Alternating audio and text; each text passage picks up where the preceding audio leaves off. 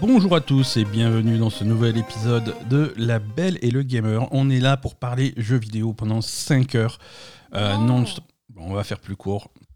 C'est dommage, j'avais préparé tout un truc. Non, c'est faux. La Belle et Gamer, épisode numéro 284. Bonjour et bienvenue. Nous sommes le lundi 3 juillet 2023. Mhm. Euh, L'été, euh, on est en plein dedans. Été Euh. apocalyptique. Hein. Été apocalyptique, hein, je veux dire, il fait chaud la journée et il y a tout qui brûle la nuit. C'est ça. Euh, aux États-Unis, c'est la fête nationale bien, demain, 4 juillet. Ah, ils vont tout cramer Ouais, aussi ou pas? bah, pff, des feux d'artifice, généralement. Ouais. Ah, parce que nous, le 14 juillet, ça va, ça va cramer de la bagnole. Hein. Il fait... Ouais, nous, Ah, c'est. ça va cramer ah, du footlocker. Hein. Mais tout le mois, hein, c'est. Vive la France. J'espère que vous allez bien. On a plein d'actu pour vous. Euh, cette semaine, on a des jeux vidéo. On a des jeux. Ça se calme un petit peu en sortie jeux vidéo. Ça nous permet de trouver un petit peu euh, des petites euh, pépites à gauche à droite. Ça, on vous en parle tout à l'heure. L'actu aussi est relativement chargée pour un mois de juillet, mais ça, c'est la faute à Microsoft et Activision. On va en parler aussi. Mais en attendant, la belle et le gamer, c'est toute l'actu des jeux vidéo avec moi-même, Ben, et ma chère Asa. Chaque lundi, on vous raconte nos péripéties sur les dernières sorties et on vous décrypte l'actu, les dernières infos brûlantes et les rumeurs les plus folles. Vous pouvez nous écouter sur toutes les plateformes de podcast. Vous pouvez également nous retrouver sur notre chaîne Twitch, sur Twitter et rejoindre la communauté sur notre serveur Discord. Pour nous soutenir, vous pouvez laisser un commentaire 5 étoiles sur votre application de podcast pour aider d'autres joueurs à nous découvrir. Vous pouvez également nous soutenir sur patreon.com slash la belle et le gamer. Comme toujours, tous les liens utiles sont dans les notes de cet épisode. On- Non, t'as oublié quelque chose de crucial. Qu'est-ce que... On est le premier jour de juillet. Mais j'ai pas fini. Ah, pardon. Mais euh, tu as raison. Enfin, tu as raison parce qu'il y a un truc de crucial, mais t'as pas raison en disant que je l'ai oublié. C'est des Pardon. accusations... euh, Je- calomnie- sur le coup- C'est des accusations calomnieuses que je refuse d'accepter. D'accord, tu- on va faire un épisode où tu feras des, des excuses publiques. Pardon, non, effectivement. Je que tu, tu avais oublié. je non, non, c'est vrai que le premier lundi de chaque mois, euh, on prend également le temps de remercier les membres de notre communauté qui choisissent de nous soutenir sur Patreon. Oui. Parlons un petit peu de Patreon. Le Patreon de la Belle et Gamer, c'est on a, fait un palier unique de 4 euros par mois. Euh, en gros, ça fait 1 euro par épisode. Ça paraît pas grand chose comme ça, mais pour nous, c'est absolument vital. Ça couvre les coûts de matériel, d'hébergement du podcast et ça nous permet de consacrer davantage de temps à vous préparer les meilleurs épisodes possibles. Et nous soutenir sur Patreon, c'est aussi des avantages pour vous, en particulier l'accès aux parties secrètes de notre serveur Discord avec la possibilité d'assister à chaque enregistrement en direct et parfois même à des tirages au sort exclusifs pour gagner des jeux. Donc, euh, merci à tous ceux qui nous soutiennent. Et pour ce mois de juillet 2023, on dit en particulier merci à Malby, Mensetsu, Foka, Tom B, Phoenix, l'émissaire de Ramu, à Miempar, à Nasbrock, à Moulifrit, Bastien V, Yadraos, Palace, la Méduse, le bon roi Mogul, Mog 12, Razorfil, Chocobo et Mog, il y a un thème hein, encore comme chaque mois. Pierre-Luc, Anthony C, l'émissaire de Bahamut, à Poupinator, Emmanuel P, Mélanie, Hubert T, Poupiluc, Chitaï, Shiva, Elfoufi, Maltael, l'ange de la mort, Dralnia, Dionra 78, Tyrael, Perceval 777, Maître Franz Poupi Goldberg, le boucher de l'enfer éternel, Joey, Azazel et Imperius de la poutre écarlate. Ah oui. Merci, oui, bah, ça. Merci, merci à vous tous, et merci, Merci euh, à tous. Merci à ceux qui veulent, euh, qui, qui, qui- qui prendraient la décision de venir nous soutenir sur, euh, sur Patreon. Comme dit, c'est patreon.com slash la belle et gamer. C'est 4 euros par mois et, et nous, ça, ça nous booste énormément. Merci à tous. On va rentrer dans le vif de cet épisode. Ouais. Hein, comme dit, on, comme chaque semaine, on va commencer par les jeux auxquels on a joué cette semaine. Euh, les sorties commencent à se calmer. C'est Hein pas plus mal. hein. C'est pas plus mal. Ça nous permet de, de varier un petit peu euh, les, les- les jeux auxquels on joue. Euh, fini les Final Fantasy XVI et les Zelda 14 et je sais pas combien là. Euh, on, va, on va cette semaine chercher un petit peu plus de, de- de la pépite. Euh, Mais t'as fini Zelda cette J'ai fini Zelda. On va, ah oui, on va, alors on va on quand va même. commencer par Zelda, du coup. Donc voilà, on est libéré de Zelda. On va commencer par parler de Zelda. J'ai effectivement, ça y est, j'ai terminé Tears of the Kingdom. Euh, gros écart, euh, pour moi, gros écart de qualité avec euh, Breath of the Wild. hein. ceux qui écoutent le podcast depuis un petit moment, vous le savez. Breath of the Wild, hum, j'avais félicité l'idée, mais en pratique, j'avais trouvé ça un petit peu, un petit peu tournant rond. Et, là, par contre, Tears of the Kingdom, j'ai nettement plus accroché. J'ai été beaucoup plus pris par, à la fois par, par l'histoire qui est super, qui est vraiment mieux racontée, et, et par le gameplay, hein, le gameplay qui, qui a cette fois enfin suffisamment de variété, suffisamment de possibilités pour, euh, pour, tenir, euh, pour tenir ça à la longueur. hein. Euh, où j'en suis Donc j'ai terminé le jeu crédit de fin. Euh, au compteur de la Switch, on est, je crois, à 125 ou 130 heures de jeu. Mhm. Euh, j'ai fait, j'ai fait tous les sanctuaires, 152 sanctuaires, euh, toutes les racines dans les profondeurs également. Il y en a, il y en a 120. Euh, j'ai pas fait les Korogus. Mais il y en a 3 millions des Korogus, non? Il y en a 999, il me Mhm. semble bien. Euh, c'est beaucoup trop. J'en ai fait, j'en ai fait un peu moins de 200. C'est largement suffisant. Et puis c'est un petit peu répétitif pour le coup. C'est un petit peu répétitif, c'est un petit peu voilà. Et le problème, c'est que moi j'aime bien, en fait, si tu veux, j'aime bien euh, explorer, découvrir par moi-même les 152 sanctuaires, les racines, tout ça. J'ai fait toutes les quêtes secondaires, tout ça, c'est des choses que j'ai fait sans guide. Euh, par contre, effectivement, si tu veux faire les Korogus, euh, il vaut mieux avoir un guide sur les genoux, un site internet, une application. Il y a des applications super qui marchent bien. Mhm. Mais voilà, pour cocher ce que tu as fait, ce que tu as pas fait, parce que sinon tu, c'est, ça paraît impossible. Quoi. Et, et ça, suivre un guide pas à pas, ça, ça me stresse un peu. Mais voilà, ce que j'apprécie dans la construction du jeu, par exemple, ce que j'apprécie, c'est que les, justement les 152 sanctuaires, euh, ils peuvent se faire sans guide. C'est relativement facile de tous les trouver parce que dans leur disposition, il y a une certaine logique qui n'existait pas dans Breath of the Wild. Ça, c'est vrai que. Euh, c'est alors on va pas spoiler parce que cette, lo- cette logique elle est pas elle est pas vraiment explicite dans le jeu ils te, le- ils te le disent ou pas vraiment mais, euh, mais voilà il y a un lien entre la surface et les profondeurs qui fait que qu'il y a des choses qui sont plus, plus logiques et qui te permet de faciliter l'exploration et la découverte de choses euh, des- surtout quand il commence à te manquer tu es sur la fin il te manque 2, 3, 4 sanctuaires ou des racines en- Mhm. dans les profondeurs ou des trucs comme ça. Pour les trouver, c'est beaucoup plus simple. Euh, et, et du coup, ça rend le truc nettement plus agréable, nettement plus intéressant et, et satisfaisant. C'est bien. Voilà, c'est la différence entre Breath of the Wild et Tears of the Kingdom. Euh, tout est nettement mieux pensé. Tu vois, c'est vraiment, c'est des, c'est des. Breath of the Wild avait des super idées de base. Euh, dans Tears of the Kingdom, ces idées sont abouties. Euh, donc, donc c'est cool, quoi. C'est cool. Seul, seul reproche, et ça c'est un scandale, hein, quand tu as, quand tu as fait tous les, quand tu as fait, quand tu as trouvé tous les sanctuaires, que tu as fait tous les cœurs du jeu, tu as fait tout le contenu, tu as tout fait, euh, bah, les deux barres de, les deux barres de cœur sont pas pleines. Il manque deux cœurs et euh, c'est pas normal. Bah, en plus, il y avait juste à, à mettre- faire passer un cœur sur l'autre ligne, en fait, et tu aurais eu le même nombre de cœurs. C'est ça, c'est ça. Il manque, il manque deux cœurs sur la dernière ligne. T'as, t'as le sentiment d'un truc pas fini et bon, j'espère que C'est un peu scandaleux. Voilà, mais du coup, euh, vivement les DLC où ils vont rajouter des cœurs et ça sera cool. voilà. Non, Tears of the Kingdom, euh, on, en, on en reparlera en fin d'année, je pense, hein, parce que. euh, Ah, pour le je jeu pense- de l'année ouais, je- alors, je, je- on n'a pas, c'est pas dit qui gagne, hein, mais je pense qu'il faut, je pense qu'il faut le mentionner, tu vois, au moins dans, quelque part dans la discussion. Ah, bien sûr. C'est, il y aura, il y aura l'occasion d'en, vrai que là, reparler. ça va être euh, le jeu de l'année. euh, Ça va être intéressant. il y aura un peu plus de. de Ça va être intéressant. Je, je- je suis ressorti, j'ai ressorti un petit peu les, les listes des choses qui étaient. on- en plus, on a oublié des trucs parce qu'il s'est déjà passé six mois. On est à la moitié de l'année. hein, Ah oui. C'est le premier épisode du deuxième semestre, on va dire. Euh, C'est vrai. Et ouais, c'est ça. hein, On est pile à la moitié de 2023. Euh, les meilleurs. Alors, tu sais quoi On va regarder, on va faire un, un exercice. On va regarder les, les, les- les jeux les mieux notés de, 2000, euh, Ah, en plus, il y a eu de des- 2023 jusqu'à Des présent. notes assez hautes euh, sur toute l'année, là. hein. Ouais, ouais, ouais. Il n'y a pas eu plusieurs records d'affilée qui ont été Ouais, battus tout- tous les records, tous les records ont été pétés. euh. Euh, meilleur jeu de cette année. Alors les, les meilleures notes. Alors donc là je suis sur Metacritic. hein, euh, Mhm. on va les meilleures notes de jeu cette année. Euh, pour l'instant, euh, numéro 1 Legend of Zelda Tears of the Kingdom avec 96. Mhm. Numéro 2 Metroid Prime Remastered avec 94. Hein On n'y a pas joué. le remaster, si, on y a joué, on l'a testé, mais c'est Metroid Prime, quoi. Mais c'est un jeu exceptionnel, mais c'est un remaster, donc il faut avoir envie d'y rejouer, quoi. Et malheureusement, pas le temps forcément de tout, tout refaire. Oui, non, on l'avait pas. Non, mais voilà, du coup, on l'avait pas.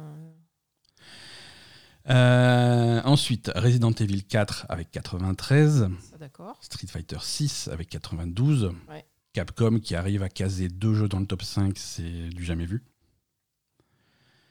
Euh, Diablo 4 avec 91. Euh, ah, on va en parler tout de suite. Dave the Diver avec 91. Sérieux? Eh, Dead Space avec 89. Hi- Hi-Fi Rush avec 89. Euh, Qu'est-ce qu'on a d'autre Euh, Final Fantasy XVI avec 88. Euh, Theatrism Final Bar Line avec 87. Euh, voilà. Après, c'est des ressorties, c'est moins intéressant, mais voilà, c'est un, classement assez, assez sympa. Après, il faut descendre un petit peu, on va trouver des trucs comme. voilà.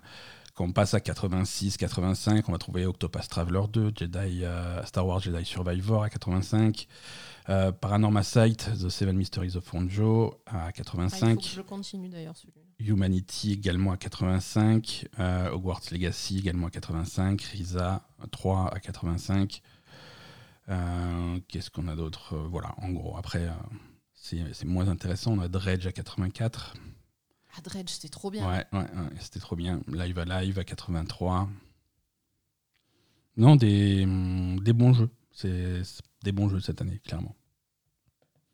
On aura discussion en fin d'année, ça va être, euh, ça va être marrant. Ça va être marrant et, euh, et on fera comme l'année dernière, on va essayer de récolter aussi les avis des, des auditeurs. Ça Mm. avait fait un classement euh, super, super intéressant. Dave the Diver, on l'a mentionné. Ouais, non, attends, là, je comprends pas le, la note quand même. hein. Alors, c'est un petit jeu. Ouais, C'est un petit jeu. C'est un petit jeu, il est pas cher, hein. je crois que je l'ai payé, je payé 17 euros sur, euh, sur Steam. Euh, Dave the Diver, c'était en, early access depuis un petit moment, il me semble. C'est sorti en 1.0 cette semaine. C'est uniquement disponible sur PC, sur Steam pour l'instant. Mhm. Euh, c'est un petit jeu, c'est, mais c'est, un peu une petite pépite de Steam, comme il y en a de temps en temps. C'est. Non, mais c'est sympa, mais je comprends pas l'engouement, quoi. C'est très addictif. Ah, c'est- d'accord. C'est le genre de jeu très addictif qui, qui, qui fait plaisir. Alors qu'est-ce que c'est? Euh, Qu'est-ce que c'est? Visuellement, euh, il y a deux phases de jeu.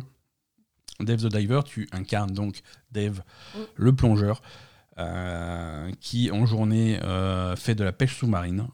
et le soir, il travaille dans un restaurant de sushi qui sert les poissons qu'il a pêchés pendant la journée. Le principe, c'est ça. C'est alterner entre ces deux phases de jeu et le gameplay de chaque phase va alimenter euh, l'autre phase. Tu gagnes de l'argent au restaurant pour pouvoir améliorer euh, ton équipement pour faire la plongée, pour pêcher des meilleurs poissons qui vont te permettre d'avoir de meilleurs résultats au restaurant. Ça tourne en boucle comme ça avec, avec plein de choses. euh, plein de choses à gauche à droite. hein. Oui. Possibilité d'améliorer ton équipement, tes armes, ta tenue de plongée, ton oxygène, la quantité de choses que tu peux porter, la profondeur à laquelle tu peux aller, euh, ce, ce genre de choses. Euh, plus tu vas profond, plus tu vas trouver des, poissons, des poissons différents, un petit peu plus compliqués à pêcher. Euh, certains, tu vas, il va falloir faire preuve de stratégie pour les pêcher, puisque tu as, tu as un fusil à harpon. tu as aussi, tu as aussi d'autres armes, tu as des armes de corps à corps, des couteaux, des épées, des trucs comme ça. Il va falloir se battre. C'est- vu de côté avec un style un petit peu pixel art. Euh, c'est vraiment, vraiment, vraiment sympa. Euh, ça a beaucoup de charme, beaucoup de caractère. Euh, les, personnages sont, les personnages sont marrants. Mhm. Euh, Il y a une histoire de fond. Hein, il commence à te parler d'une civilisation sous-marine dont il faut. Oui, oui, il y a pas mal de petits événements. Il Voilà. y a une histoire derrière qui est pas mal. Voilà, il y a plein de, plein de gens qui habitent dans, autour de ce, de ce trou marin. En fait, c'est un truc, ça a l'air un peu tropical, mais c'est un, c'est un trou d'eau euh, avec un écosystème qui lui est propre. euh, un côté un petit peu roguelike parce que à chaque fois que tu vas plonger, l'environnement a changé. Euh, donc c'est l'exploration perpétuelle à chaque fois où tu dois gérer ton oxygène, la profondeur euh, et ce genre de choses. Si jamais tu n'as plus d'oxygène, tu perds tout- toute ta récolte. Euh, voilà, c'est vraiment marrant. Et après, tu as le côté euh, restaurant à sushi le soir où tu, fais le, où tu mets en place les menus. En fonction des poissons que tu as pêchés, tu vas essayer de faire des trucs, tu peux améliorer tes recettes, faire des recettes un petit peu plus complexes si, tu as suffisamment d'ingrédients.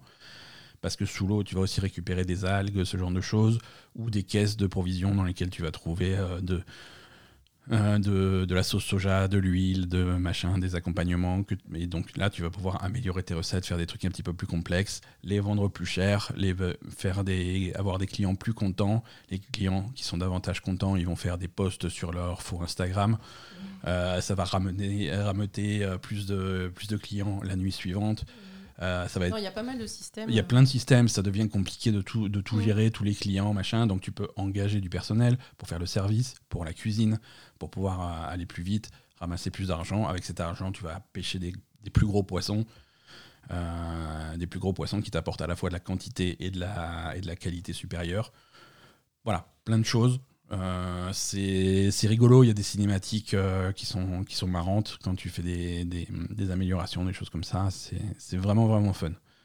Euh, voilà, ça s'appelle Dev the Diver. voilà. Après. Je peux donner mon bémol ou pas? Ouais, vas-y, vas-y. Oui, je sais ce que tu vas dire, c'est. Vas-y. moi, le gros problème que j'ai avec ce jeu, qui est assez fondamental pour le coup, c'est que tu passes ton jeu à aller euh, défoncer des poissons. Alors, tu viens de découvrir un, environnement marin euh, nouveau, un nouvel écosystème, un truc trop cool et tout. Au lieu d'aller euh, regarder ce qu'il y a dedans, tu vas tout défoncer. tu les prends au harpon, il y a du sang partout à chaque fois que tu. Enfin, visuellement, en plus sur le jeu, il y a beaucoup de sang, ça se voit. Les, mhm. les, poissons, tu les défonces, tu leur fais des dégâts, machin. Bon, voilà.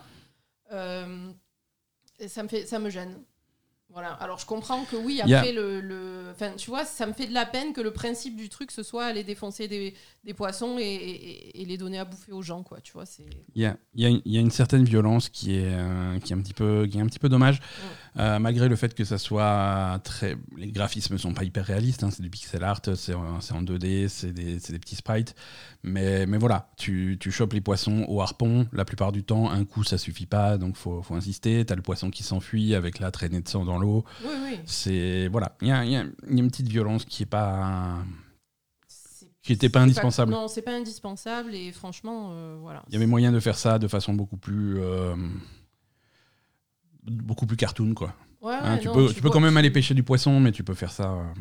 Non, tu vois vraiment que malheureusement, les gens qui ont fait ce jeu ont aucune considération pour, pour les poissons, quoi. Alors non, tu parfois il y a des dauphins, ils viennent, ils te demandent de l'aide. Pour les dauphins, oui, mais alors le reste. Voilà, les dauphins, tu les aides. Les dauphins, tu les aides, mais alors les autres, tu les défonces, quoi. C'est ça. C'est ça. Euh, voilà, Dev the Diver, c'est sur PC, sur Steam uniquement, c'est moins de 20 euros. Je crois qu'il y, a une réduction en ce moment parce que ça vient de sortir, donc il doit être à 17, mais je crois que le prix, euh, le prix définitif c'est 19 ou 20. Euh, voilà, c'est un petit jeu. Et pour revenir au classement, tu te demandais pourquoi des trucs comme Dev the Diver. Ouais, je comprends pas trop pourquoi là quand même. C'est un des défauts du site Metacritic, c'est pour ça que c'est bien de l'avoir en. C'est bien de consulter un petit peu les notes qui, qui, sont, qui sont dessus. Mais, euh, mais c'est pas forcément le truc absolu à suivre. Euh, notamment pour les petits jeux et les jeux de niche. D'accord. Parce que c'est typiquement c'est le genre de jeu qui va euh, qui vont qui vont être testés et il va y avoir une note uniquement par les gens qui sont déjà conquis. D'accord. Tu vois. C'est si tu veux si, si et c'est pour ça que et, avec tout l'amour que j'ai pour Persona, c'est pour ça que des jeux comme Persona 5 ou des trucs comme ça euh, se retrouvent avec des notes de 94, 95, 96 sur Metacritic. Pourquoi? Parce que les gens qui vont tester Persona 5 et qui vont s'engager sur une aventure de 150 heures pour pondre un test dans une publication, c'est des gens qui sont conquis d'avance. C'est des gens qui sont déjà fans du genre. Et oui, mais après, Persona 5. Persona 5, c'est un jeu exceptionnel. Mais, et Dev the Diver, c'est un très bon jeu, tu vois. Mais, euh, mais, les, mais les gens qui font un article sur Dev the Diver et qui font un test de Dev the Diver, ils sont déjà, ils sont déjà conquis par le truc, tu vois. Les autres, ils vont, ils vont pas faire ceux qui sont pas clients de ce genre de jeu, ils vont juste pas, pas s'en occuper parce que c'est pas un jeu majeur, c'est pas, ils vont juste pas le couvrir quoi. Non, c'est sûr, mais par exemple, moi j'ai largement préféré Dredge à Dave the Diver. Hein. Mhm. D'accord. C'était, je sais pas, il y avait beaucoup plus d'originalité. Après Dave the Diver, on a pas, on a joué quelques heures. On va avancer un petit peu plus parce que encore maintenant, il continue à rajouter des systèmes euh, et, de la complexité. Donc, euh, je suis, je suis curieux de voir jusqu'où ça va quoi. Ok. Voilà. Euh, autre sortie de cette semaine, alors là par contre c'est un, un, remake, euh, remaster remake, on est entre les deux d'une petite vieillerie de, de l'époque de la, de la Nintendo DS. C'est chez Capcom, c'est Ghost Trick. Oui. Euh, Ghost Trick, c'est, c'est. Alors, je sais plus si c'était sur DS ou 3DS, peu importe. C'était cette époque-là de- de la portable de Nintendo. C'est un petit jeu de. C'est un puzzle game assez marrant euh, dans, dans lequel tu joues un fantôme, littéralement. Euh, c'est donc une production Capcom. Il y a beaucoup de gens qui ont participé au, au jeu comme Phoenix Wright, des trucs comme ça. Ça s'entend beaucoup à la musique, à ce genre de choses, à l'ambiance. Euh, Histoire, tu as été, tu as été assassiné. Tu sais pas comment parce que tu es complètement amnésique, tu sais même pas non plus qui tu es. Mais, euh, mais voilà, il y a ton âme qui est toujours là et qui peut influencer sur, euh, sur l'environnement directement autour de, de l'endroit où tu es mort. Et, euh, et la première chose que tu vois quand tu commences le jeu, c'est toi, tu es mort et tu as euh, il y a une fille, tu sais pas non plus qui c'est, tu es toujours autant amnésique, qui est, qui est mise en joue au fusil par un, par un, méchant qui a l'air tout tout à fait louche. Et donc là, tu découvres tes pouvoirs, tu vas pouvoir influencer sur, euh, l'environnement, faire tomber un truc sur la, tête du, méchant, ou faire du bruit pour le déconcentrer, ou des trucs comme ça. Et du coup, au lieu, au lieu que la fille se fasse abattre, tu vas pouvoir, euh, pouvoir l'aider, et au fur et à mesure du truc, tu vas même pouvoir la sauver. Euh, et ensuite, voilà, tes pouvoirs se développent pour pouvoir explorer un petit peu euh, la ville, pour aller à différents endroits et, et au fur et à mesure sauver des gens et, et modifier les situations pour que, pour que ça t'arrange. Il y a un système de retour dans le Et temps découvrir, euh, et découvrir ce qui t'est arrivé. ce qui t'est arrivé, pourquoi tu as été assassiné, Voilà, et pourquoi- ce qui se passe dans, le, dans cette ville. Dans cette fait, ville, hein, voilà, tu sens qu'il y a un truc grave qui Mm. va se passer dans cette ville. euh, et toi, la seule façon de pouvoir euh, enquêter et influencer là-dessus, c'est par ces pouvoirs de fantôme. C'est Mm. Et c'est marrant. Tu vas avoir plusieurs scènes dans plusieurs endroits où tu vas essayer de sauver des gens. Tu as, tu as un système de retour dans le temps si jamais tu as raté une opportunité ou foiré un truc. Mhm. Euh, parce que tu vas, pour sauver des gens, tu as la, en fait, as le pouvoir de remonter 4 minutes avant la mort de quand tu trouves des cadavres. Tu, Ouais, pour quatre modifier minutes la avant leur mort, et- comme ça, tu vois comment ils sont morts et tu vois si éventuellement tu peux euh, modifier la situation et sauver la personne. Ouais. Euh, voilà, donc c'est très mignon, c'est très sympa. L'ambiance ouais. l'ambiance est cool, la musique est super. Tu regardes, euh, tu, tu fouilles un petit peu. C'est très point and click. Hein. Alors- Oui, voilà, c'est un- c'est un petit peu le seul, euh, on va dire, euh, point négatif, c'est que c'est quand même un petit peu à l'ancienne. hein. C'est à l'ancienne. euh, c'est- bon, point and click à la manette, c'est toujours un petit peu maladroit. Tu sens que c'est un jeu qui à une époque se jouait au stylet. Euh, là, ça se fait à la manette, mais ça fonctionne bien. hein. Ils ont bien Ouais. adapté, adapté les choses. Euh, et, et tu explores un petit peu, tu testes. Voilà, tu- si, tu, si tu possèdes euh, le- la télécommande de la télé, tu vas pouvoir l'allumer. Ça va déconcentrer les méchants ou ça va attirer une personne euh, que tu essaies de protéger vers l'abri. et au fur et à mesure, tu, bah, tu, tu, tu enquêtes sur cette énigme, hein, sur ce qui, qui tu es, qu'est-ce qui s'est passé, pourquoi on t'a assassiné, et pourquoi les gens qui t'ont assassiné, visiblement, veulent assassiner d'autres gens. euh. Oui. Et, et voilà. Donc Ghost Trick, euh, ça sort sur, euh, c'est sorti sur un petit peu tout. Je crois que c'est sur PC, c'est sur console, c'est également sur Switch. D'accord. Euh, et c'est Capcom qui fait ça, et c'est vraiment, vraiment très sympa. C'est le jeu a une, un- une dizaine- d'années, j'ai envie de dire l'original. D'accord. Mais voilà, pour ceux qui l'ont jamais fait à l'époque, ça peut être, ça peut être une opportunité. Et on remercie l'éditeur de nous avoir envoyé ce jeu. Absolument, merci Capcom, des bisous, euh, des bisous Capcom. Euh, voilà, voilà les jeux auxquels on a joué cette semaine. Donc on a eu du Tears of the Kingdom, du Dave the Diver et du Ghost Trick. Euh, voilà, comme dit, ça se calme un petit peu. On va reprendre aussi Final Fantasy XVI. On a, Ouais, n'a ouais, pas, on pas eu le temps d'avancer un petit peu on a sur. d'autres jeux. On a, a d'autres jeux en cours. Voilà, on a reçu des jeux auxquels on n'a pas joué non plus. Oui, donc, et ça, euh, ça se fait pas de pas y jouer. Donc on va, on va rattraper ça pour la semaine prochaine. On a du travail, on est débordé euh, à la Belle Gamer, mais c'est pas grave. On est débordé et voilà. Un petit peu d'actu quand euh, même? on fait ce qu'on peut. On fait, ce qu'on peut, on fait de notre mieux et c'est c'est largement suffisant. Non, c'est pas largement suffisant. Si. On fait de notre mieux. Si, si tu fais de ton mieux, c'est toujours suffisant. Hmm, À l'actu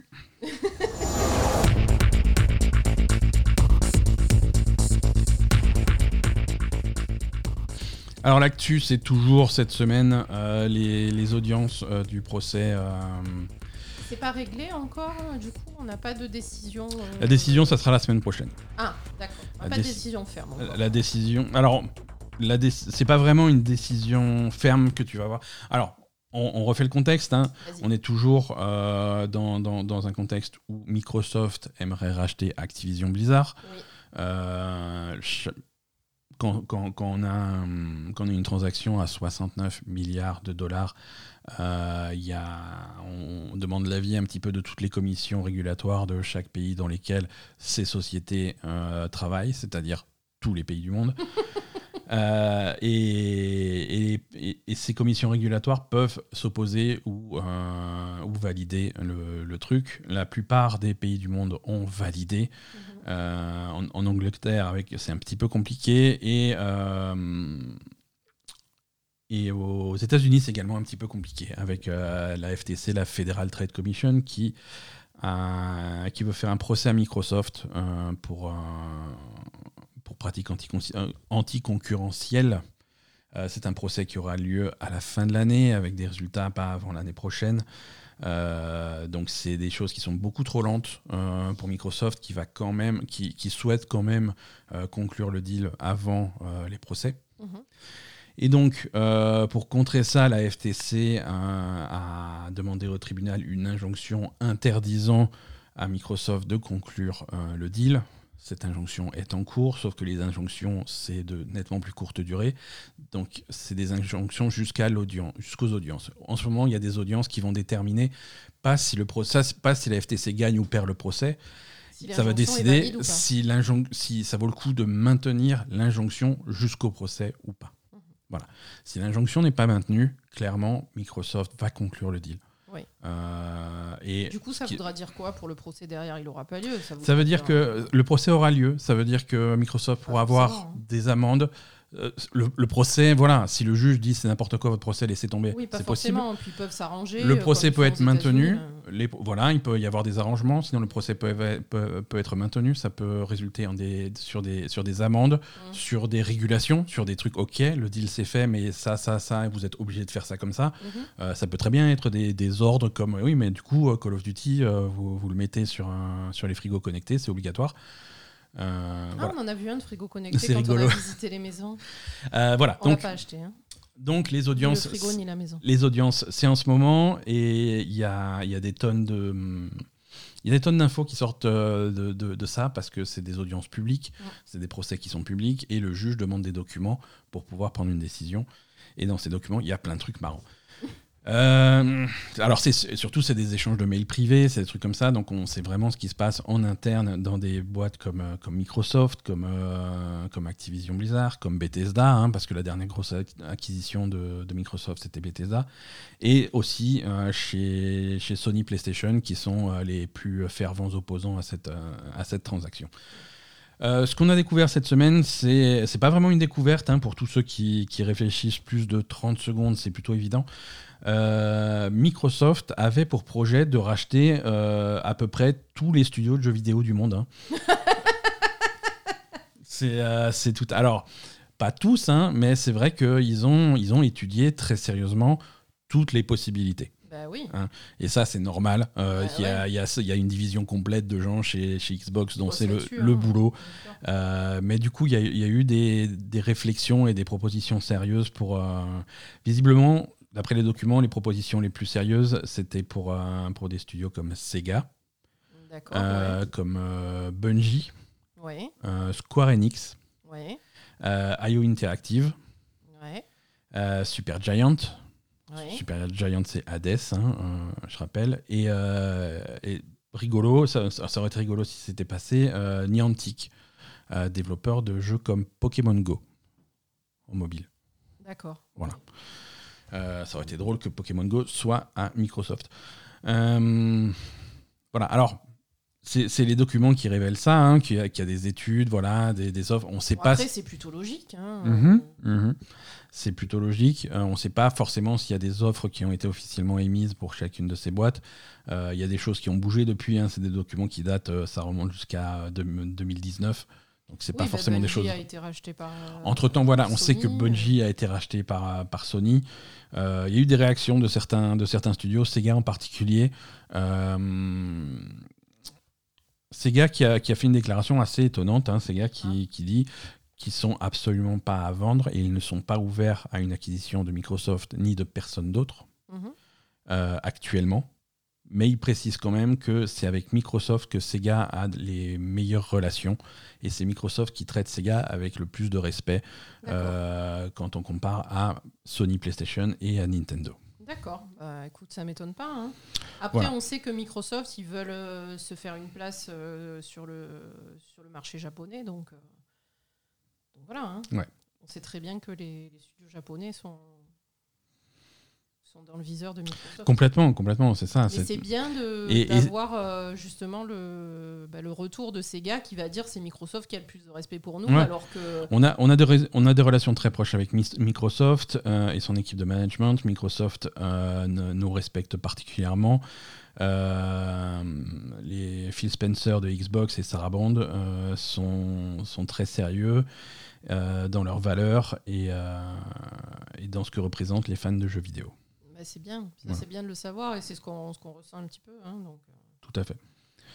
Euh, et c'est vrai que voilà, on voit euh, quand tu regardes le, showcase de, de, Xbox mm. de, de, cette année, on a des tonnes d'annonces de, de, choses qui sont pas forcément développées par Sega, mais au moins publiées par Sega, parce que Like a Dragon, c'est Sega, Persona, c'est Sega, euh, Métaphore, le nouveau. Voilà. En fait, tout ce qui est Atlus, Atlus euh, mm. développe, mais aux États-Unis, c'est Sega qui publie.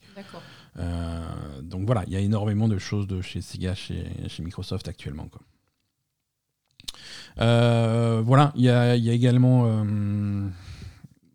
ce, rachat de, Square Enix hein, qui, qui, date de. Enfin, c'est ben, une étude qui date de 2019, évidemment à un moment, ça avait été envisagé. Hein. Évidemment, euh, Microsoft cherche absolument à travailler avec Square Enix. Euh, ça, la relation est beaucoup moins facile qu'avec Sega. Euh, on sait que Microsoft a du. Ils sont farouches un peu. Ils sont farouches. Hein. on sait que Microsoft a du mal à ne serait-ce qu'avoir des jeux Square Enix qui sortent sur, sur Xbox. Euh, tu sens que Square Enix n'est pas intéressé par la Xbox et ne souhaite pas forcément sortir les jeux sur Xbox, même quand c'est, euh, même quand il n'y a pas forcément d'exclusivité négociée, tu vois. Euh, Final Fantasy XVI, c'est une exclusivité négociée par PlayStation.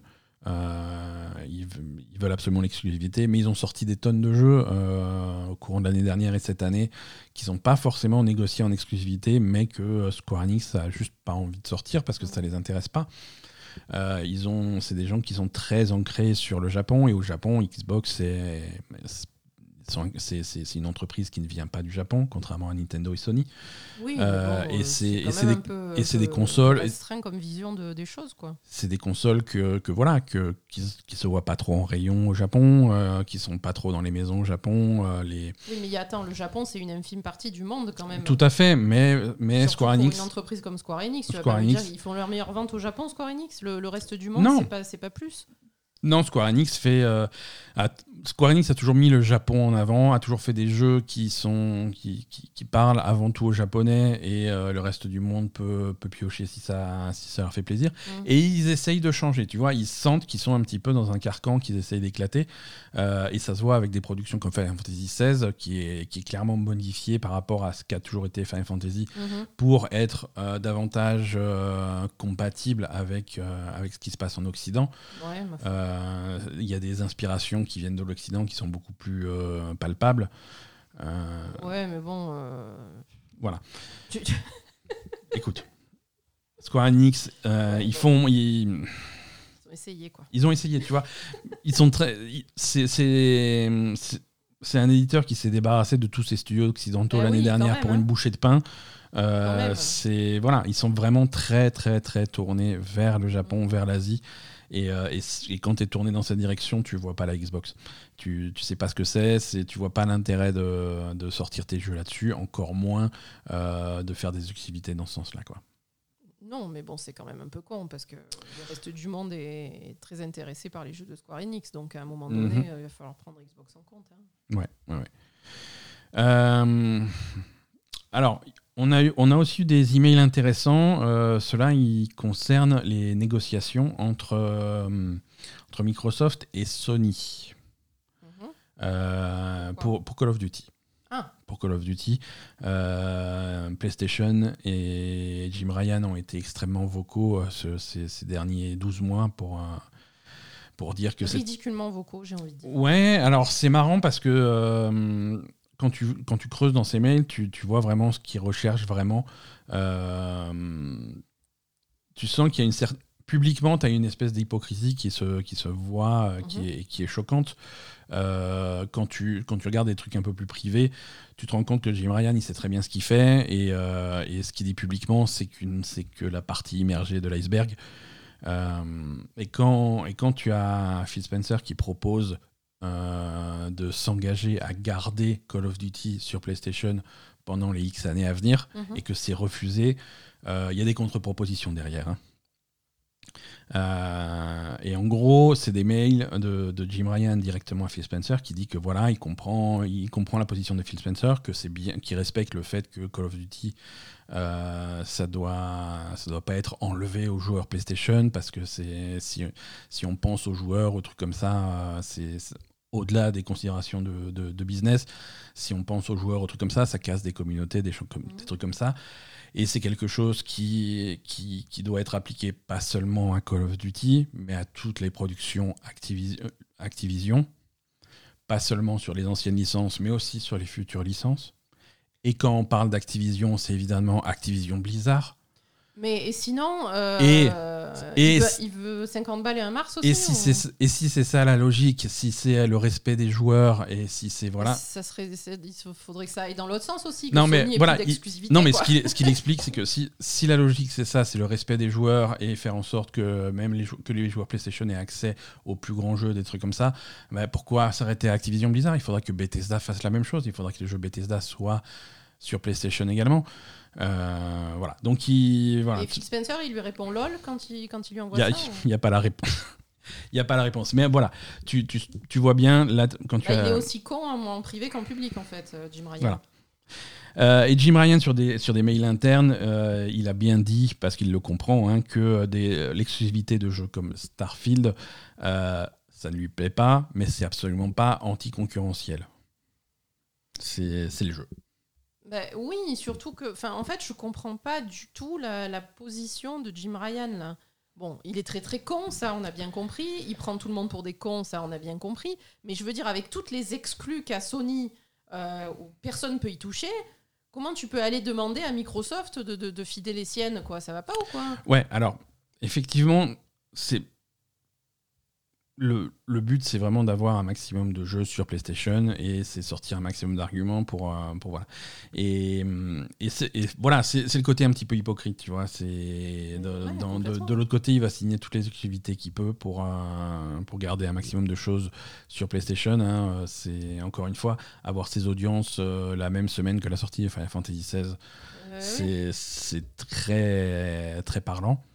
Mais, mais voilà. Mais, mais tu sens que hum, pendant ces audiences, tu sens que le- le juge n'est pas dupe et personne n'est dupe, tu vois. Bah ouais, C'est- euh, voilà. C'est flagrant, quoi. C'est vraiment, comme tu dis, c'est une hypocrisie qui est vraiment flagrante, quoi. Alors, euh, en tout cas, euh, l'engagement de, de Xbox et de Phil Spencer à sortir Call of Duty et les jeux Activision sur PlayStation est passé au niveau supérieur, puisque là, c'est même plus des, c'est même plus des contrats entre Microsoft et Sony. C'est, il a déclaré officiellement devant le tribunal sous serment que les jeux Activision continueraient à sortir sur PlayStation. Et ça, c'est sous serment devant un juge aux États-Unis. Les jeux Activision étant Call of Duty. Les jeux Activision. C'est pas clair. Pas Activision Blizzard. Activision. Il faudrait, il faudrait relire le truc complet, mais ça peut, être, ça peut très bien être Activision Blizzard.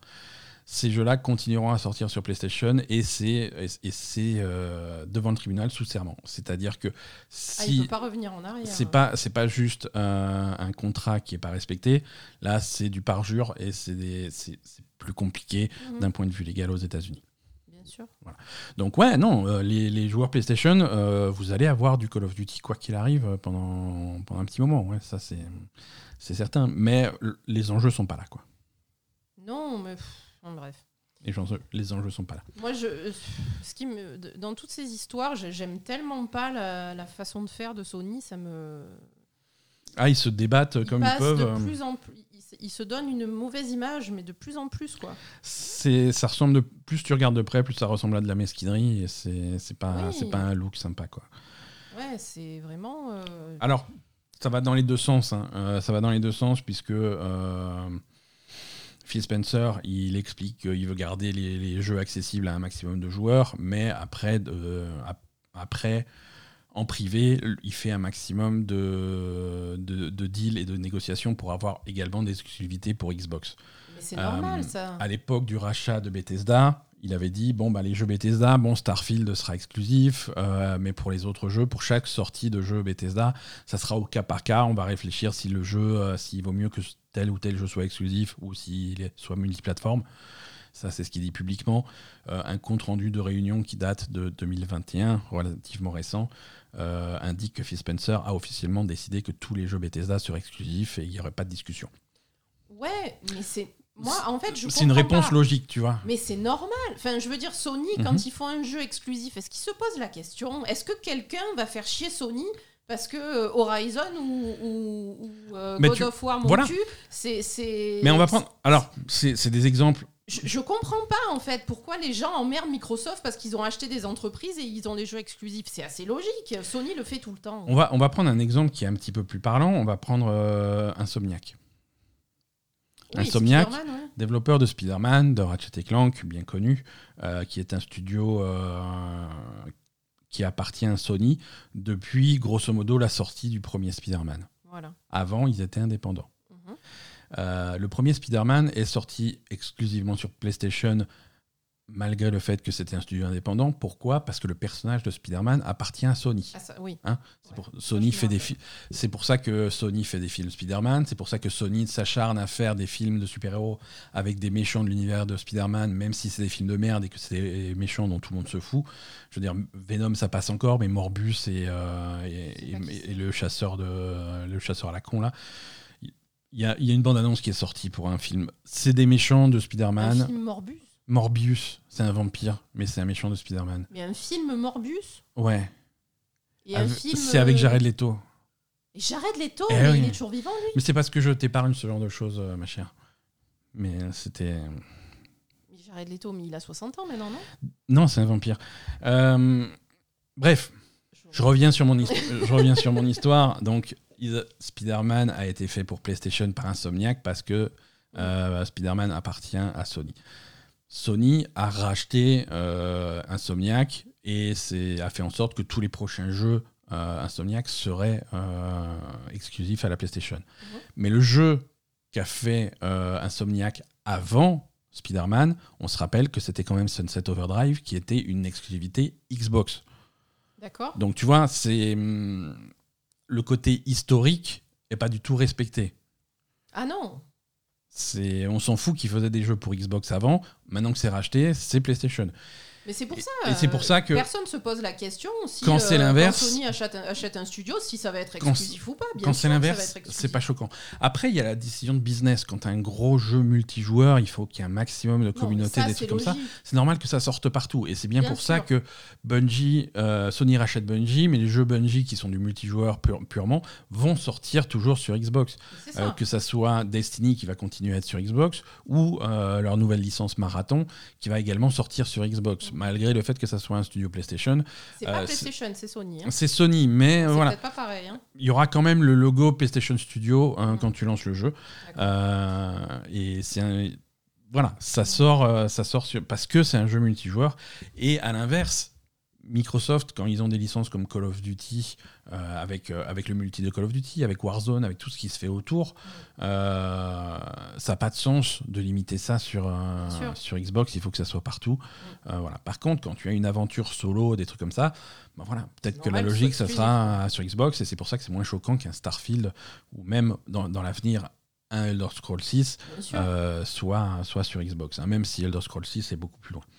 Et donc, quand tu regardes les documents euh, des, projets euh, des studios euh, de Xbox et des partenaires de Xbox, tu vas trouver des trucs, par exemple, chez IO Interactive, les développeurs de Hitman, on sait qu'ils ont deux, projets en cours de développement, IO Interactive.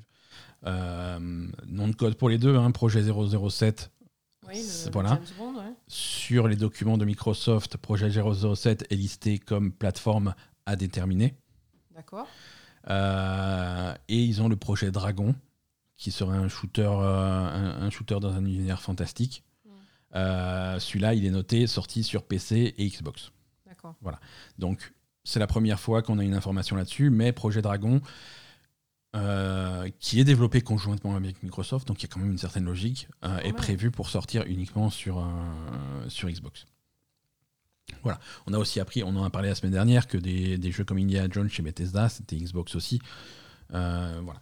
Les, jeux qui restent multiplateformes, ça reste quand même euh, des, exceptions. Des exceptions, c'est normal. Mais il y en a. Minecraft, est resté multiplateforme. Et quand ils ont sorti des jeux autour de Minecraft, Minecraft Legends, Minecraft Dungeons, des trucs comme ça, ils ont été multiplateformes. Mhm. Euh, alors que c'est alors qu'on est en interne chez Microsoft. Euh, Ori, Ori and the Blind Forest, Will of the Wisps, c'est sorti sur Switch également, tu vois. Mhm. Euh, parce qu'il faut aussi en parler de la Switch. Hein. Euh, la Switch, là, aujourd'hui, elle est pas trop dans les débats parce que, parce que quand même, c'est une machine vieillissante. Hein. La, console a, 7 ans. elle était déjà vieillissante au moment de sa sortie, donc c'est bon. Il y, a vraiment que Nintendo qui arrive à faire des jeux qui ressemblent à quelque chose sur Switch. Mhm. Euh, mais dans, pas longtemps du tout, on va commencer à parler d'une Switch 2 ou quel que soit son nom, et ça va être une machine qui va être nettement plus compétitive et euh, ça va être compétitive au niveau des autres ou pas? Alors, ça va pas être au niveau des autres, mais on peut, on peut imaginer des versions de jeux qui sortent sur les autres consoles euh, pour la Switch de façon beaucoup plus facile, quoi. Euh, surtout pour, euh, pour des studios qui ont des, des moteurs performants, euh, ça, ça peut très bien. Je pense que quand même, il y, a, y a vraiment une compétition entre Microsoft et, et, Sony. Par contre, la Switch, ça reste quand même un petit peu à côté parce que Nintendo, ils font leur jeu, de leur licence là-dessus. Enfin, c'est ouais. quand même pas la même ambiance. C'est finalement donner accès aux joueurs de, de Nintendo qui, qui, ont leur, leur univers de Mario, Zelda, Pikmin. Enfin, tu vois. Ouais, mais ils aimeraient bien autre chose. Eh bien justement, donner accès à ces joueurs-là d'autres jeux, ça va. Mais par contre, à ceux de Sony, non. Mhm. Tu vois, parce que ceux de Sony, en fait, les, les, les joueurs de Nintendo peuvent être complémentaires. Peuvent être aussi, Mais c'est vachement complémentaire. La peuvent, peuvent, être aussi joueurs de, de, de, Microsoft ou de Sony. Par contre, le joueur de Microsoft, il peut pas être joueur de Sony en même temps. C'est impossible. Tu as, si tu veux, si tu regardes euh, des, hum, les, les, les consoles qu'ont les gens chez eux, il y a des gens qui ont des Xbox, il y a des gens qui ont des PlayStation, il y a des gens qui ont des Switch. Ce qui est intéressant de voir, c'est quand les gens commencent à avoir deux consoles. Si tu as une Xbox et que tu veux une deuxième console, tu vas prendre une Switch. Si tu as une PlayStation, que tu veux une deuxième console, tu vas prendre une Switch. Euh, c'est vraiment ceux qui ont une Xbox et une PlayStation, c'est vraiment les plus tarés de tous. C'est vraiment une tranche de la population très limitée. Mm. Euh, alors c'est quand tu vas sur les forums de jeux vidéo, sur Twitter, quand tu écoutes des podcasts et tout, c'est peut-être la population la plus vocale, mais quand tu prends les stats, c'est vraiment une, tranche de, vraiment une fine tranche de la population. C'est très limité. Il y a très peu de gens qui ont une Xbox et une PlayStation. Faudrait, ça n'a aucun sens. Surtout si tu as un PC, tu vois. Si tu as une PlayStation et un PC, bah, tu as accès au même jeu parce que tous les jeux Microsoft sortent sur PC.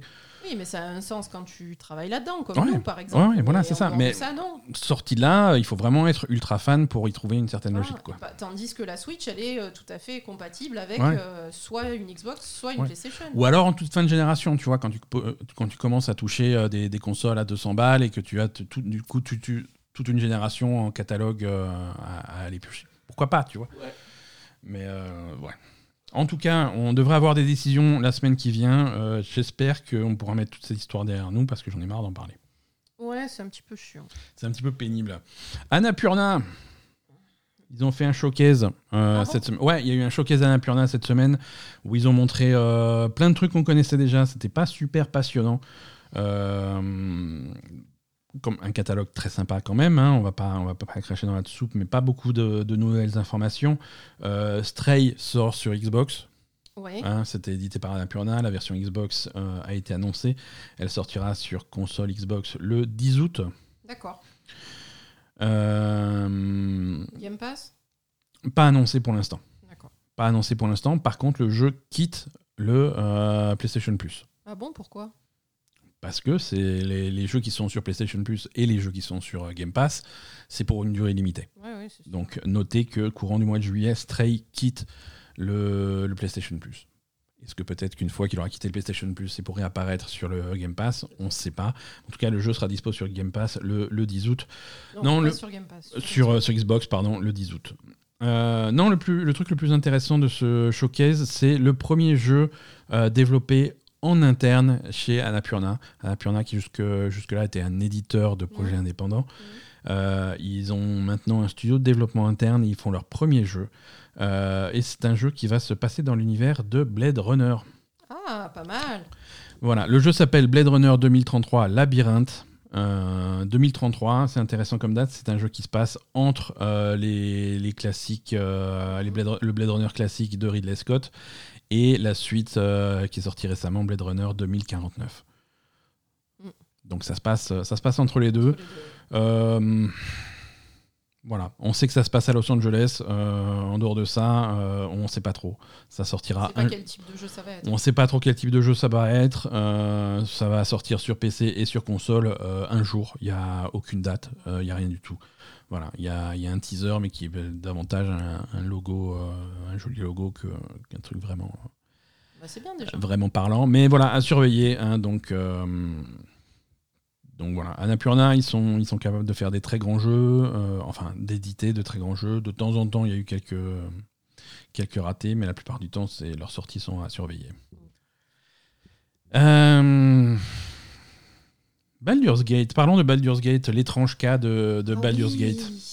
ouais, la, date de sortie. Euh, la date de. Truc, euh, Voilà. Alors. quelque chose avec la date de Pardon. Voilà. Date de euh, Baldur's Gate est repoussée, mais Baldur's Gate est avancé.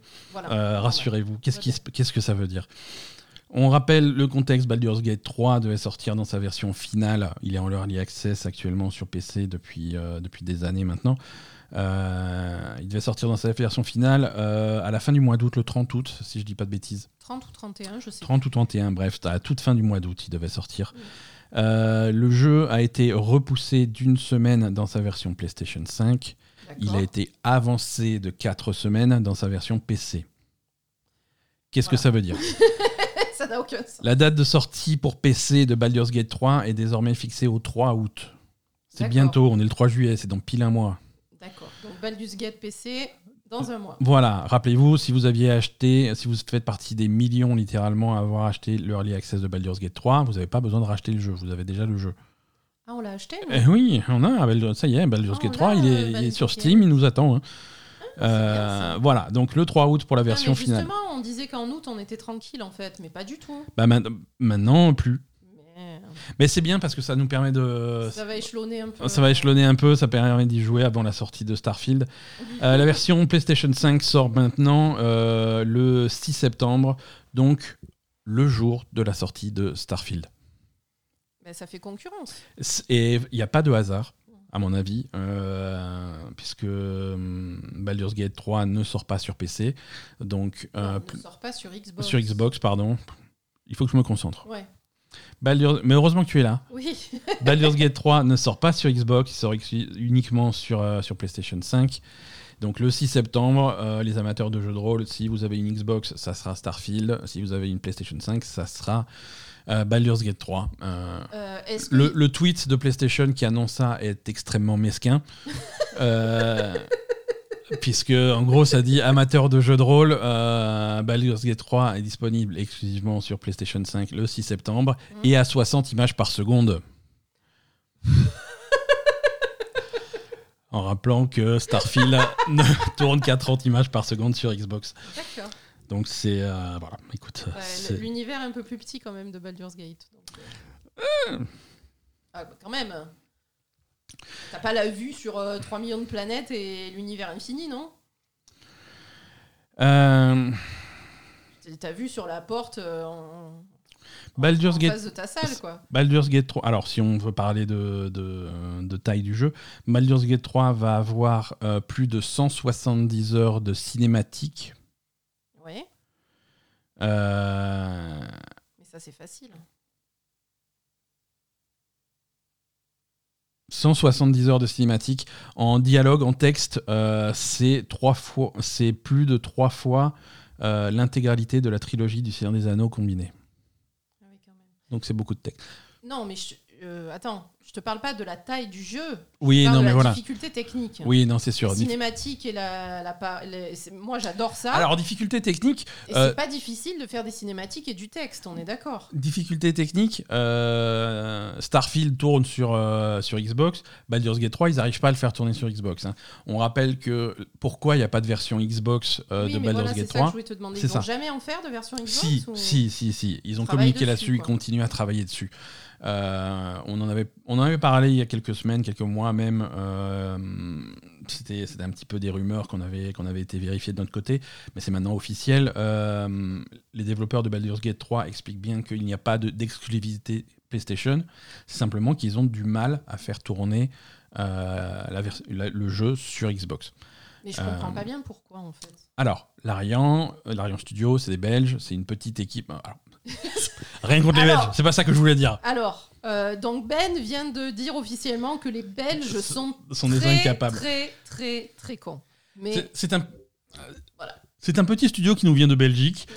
Euh, c'est pas une grosse structure, c'est un petit studio indépendant qui a jamais eu un projet aussi gros entre les mains. oui, Euh, ils sont obligés de se concentrer Non, quand, tu, ra- petits, ils quand tu sont- rajoutes des versions. ils se concentrent sur un seul truc en Voilà. même temps. Ils se concentrent sur un seul truc en même temps. C'est pour ça que la version PC, ok, elle est prête, elle sort. Version PlayStation 5, il faut encore un petit peu ramoner Mm. pour que ça fonctionne. Version Xbox, très tôt, ils ont détecté des difficultés qui seraient difficiles à résoudre euh, et ils ont décidé de la mettre un petit peu de côté. Ils veulent toujours faire une version Xbox, ils promettent une version Xbox qui arrive un jour, mais euh, ils vont être obligés de travailler dessus et ils vont être peut-être obligés de faire des compromis. Quel est le point bloquant Euh, Mais voilà, moi c'est ça que. le point bloquant, c'est Baldur's Gate 3 est un jeu qui peut se jouer à deux en multijoueur sur le même écran, en écran splitté. Euh, c'est quelque chose qui nécessite une gestion de la mémoire très particulière. Et ça, ils ont du mal à faire marcher sur Xbox série S. Ah, Voilà. d'accord, c'est pas un problème avec la série X, c'est un problème avec la série S. Si tu les écoutes. Et c'est vrai qu'il y a Mais pas ça mal. paraît logique. Ça paraît logique, c'est-à-dire que c'est c'est bien beau d'avoir une Xbox, une génération avec une version euh, Lite, Series S, euh, en prix d'appel à 300 euros pour, euh, pour Mm, marquer mm, le coup. C'est une, compliqué. c'est une stratégie de la part de Tout Microsoft. à fait. C'est compliqué Mais- de faire tourner certains jeux dessus. Mais Microsoft exige une parité. Tous les jeux qui sortent sur Série X doivent aussi sortir sur, sur Série S. Et parfois, pour des jeux un petit peu complexes, qui sont lourds en système et en trucs comme Oui, ça, c'est pas juste du euh, graphisme. Il suffit pas de réduire la résolution et ça passe. Non, non, comme tu dis, C'est plus compliqué faut- que ça. il faut modifier peut-être un peu plus radicalement le jeu pour que ça passe sur Series S. Voilà. Donc peut-être que ce multijoueur écran splitté va complètement passer à la trappe sur Xbox. C'est une possibilité. Ouais, Euh, ça, c'est ça c'est ma mon analyse du truc. hein. Ils en ont. C'est pas du tout quelque chose qu'ils ont suggéré, mais c'est une. Je pense que c'est une possibilité. Parce que le Euh, multijoueur écran splitté, c'est c'est quelque chose. euh, Parce que comment tu fais, je comprends pas en fait. Sur, euh, sur ta PlayStation, tu fais multijoueur écran splitté Multijoueur éc- écran splitté, c'est-à-dire que euh, les deux joueurs, hein, chacun manette en main, jouent des personnages. Ça n'existe pas sur PC déjà. Sur PC, tu n'es pas à deux sur ton PC. Tu peux. Mais comment? Ben, en connectant deux manettes et c'est écran séparé. euh, si tu, tu mets ça sur un grand écran ou Ah. sur ta télé, ça marche exactement comme une console. Ah oui, C'est- y a- oui, y a quand pas de problème. 14 ans, c'est pas mal. Non, mais Tu fais c'est. venir ton copain et tu fais écran splitté sur devant ton Oui, PC. oui ou, ou par exemple, tu dans une situation où tu as un couple de joueurs euh, qui veulent faire le jeu oui. ensemble, euh, tu, voilà, Oui, chacun, non, met- mais parce que moi, chacun gère euh, des personnages. Ça m'énerve de jouer avec toi, donc voilà. Je sais. Et- Je sais, je suis énervant. Mais non, t'es pas énervant, on n'a pas le même rythme. Bref. Bref, on retient. tu cours partout et moi, et moi, je, je prends mon temps. Ils prennent leur temps également pour la version Xbox, qui n'est pas exclusive, mais qui. voilà. D'accord, ok, d'accord. Ben, ouais, c'est sûr que. Alors, le studio. bon, on n'a pas de date évidemment, mais le studio a pour ambition d'avoir une version Xbox prête avant la fin de l'année. D'accord. Donc c'est peut-être pas si loin que ça. Oui, oui, oui. oui. Euh, Final Fantasy XVI a vendu 3 millions d'exemplaires. C'est pas bien, tu m'as dit. Alors c'est bien, mais c'est bien avec un mais. C'est un super départ pour un jeu PlayStation 5. Euh, 3 millions d'exemplaires vendus dans le monde en, en un petit peu moins d'une semaine. Euh, tout le monde se, se mal, congratule, se félicite. Non, c'est pas mal du tout. C'est un grand succès pour Final Fantasy XVI. Euh, voilà. Maintenant, si tu compares aux précédentes sorties euh, Final Fantasy, euh, Final Fantasy VII Remake a vendu 3,5 millions d'exemplaires en 4 jours. Pendant un confinement. Bah, justement, ils avaient que ça à foutre, les gens. Et Final Fantasy XV, sur la même période, euh, avait vendu 5 millions d'exemplaires. Ouais. C'est des cas complètement différents, c'est difficilement comparable. Euh, là, en particulier, Final Fantasy XV euh, est sorti beaucoup plus tard euh, dans la génération PlayStation 4. Il y avait beaucoup plus de consoles sur le marché, beaucoup plus de clients potentiels. Oui, c'est vrai. Euh, D'autant plus que le jeu est sorti également sur Xbox. Final Fantasy XV était sorti sur Xbox, Ah bon? Absolument. Ah, donc du coup, Euh, là, il y a les ventes PlayStation et Xbox. C'est ça, exactement. Donc ça fait Et vraiment. du coup, euh, Square Enix, ils voient toujours pas l'intérêt de sortir leur jeu sur Xbox aussi? Mmh. Il y a Voilà. un truc qui existe, Square Enix, ça s'appelle les maths. Voilà. C'est vachement intéressant. Final Fantasy VII Remake aussi, c'était à la toute fin de la génération PlayStation 4. Il y avait des tonnes de consoles. euh, voilà. Puis FF7, Et c'était attendu depuis longtemps. c'était et attendu depuis longtemps. Est déjà euh, iconique. euh, Ouais, pas pareil. quoi. Complètement, complètement. Et c'était, euh, et comme dit, c'était pendant un confinement. Ça veut dire que d'un côté, c'était un petit peu plus compliqué d'aller à Carouf pour s'acheter son jeu, mais d'un autre côté, euh, les gens avaient, avaient clairement envie d'avoir un jeu à se mettre sous la dent pour s'occuper. Euh, voilà. Donc 3 millions euh, en, en quelques jours, c'est- vraiment bien. On va voir si- s'il y a un bouche à oreille qui se déclenche et que, et que ce chiffre augmente dans les, dans les semaines et les mois qui viennent. Bah, après, c'est aussi un jeu qui, est, qui a été publicité comme, comme différent de, des, des Final Fantasy Donc, Ouais, ouais, c'est très ça différent. intéresse moins de monde. hein. Mhm. Voilà, ça, ou, ou un public différent, hein, et c'est, je crois que c'est le, c'est le but. hein. C'est le but d'aller chercher un petit peu de 109. Euh, les Sims 5, ça fait longtemps qu'on n'en a pas parlé des Sims 5. Euh, c'est un projet qui existe officiellement chez Electronic Arts. Euh, ils appellent ça le projet René. René, euh, René. René le prénom? R-E-N-E, ouais, moi je, oui, c'est René. René. D'accord, pourquoi Je sais pas. Donc projet René, c'est euh, sachez que projet René, c'est euh, The Sims 5. Euh, L'information qu'on a cette semaine et qu'on obtient euh, via une offre d'emploi qui était sur le site d'Electronic Arts et qui a vite vite été supprimée, c'est vrai que le jeu sera free to play. Bah, pourquoi pas hein. Pourquoi pas Euh, Sims 4, Ça passe bien sur les Sims. Si- Sims 4 est sorti payant, mais il est passé euh, relativement récemment en free to play. Le jeu de base, sachant que chaque extension, chaque pack, chaque truc est payant. Et je pense que c'est une bonne idée d'attirer un maximum de joueurs sur le jeu de base et ensuite vendre du contenu au compte-goutte. Euh, Oui, et puis tu peux même faire un Battle Pass des Sims.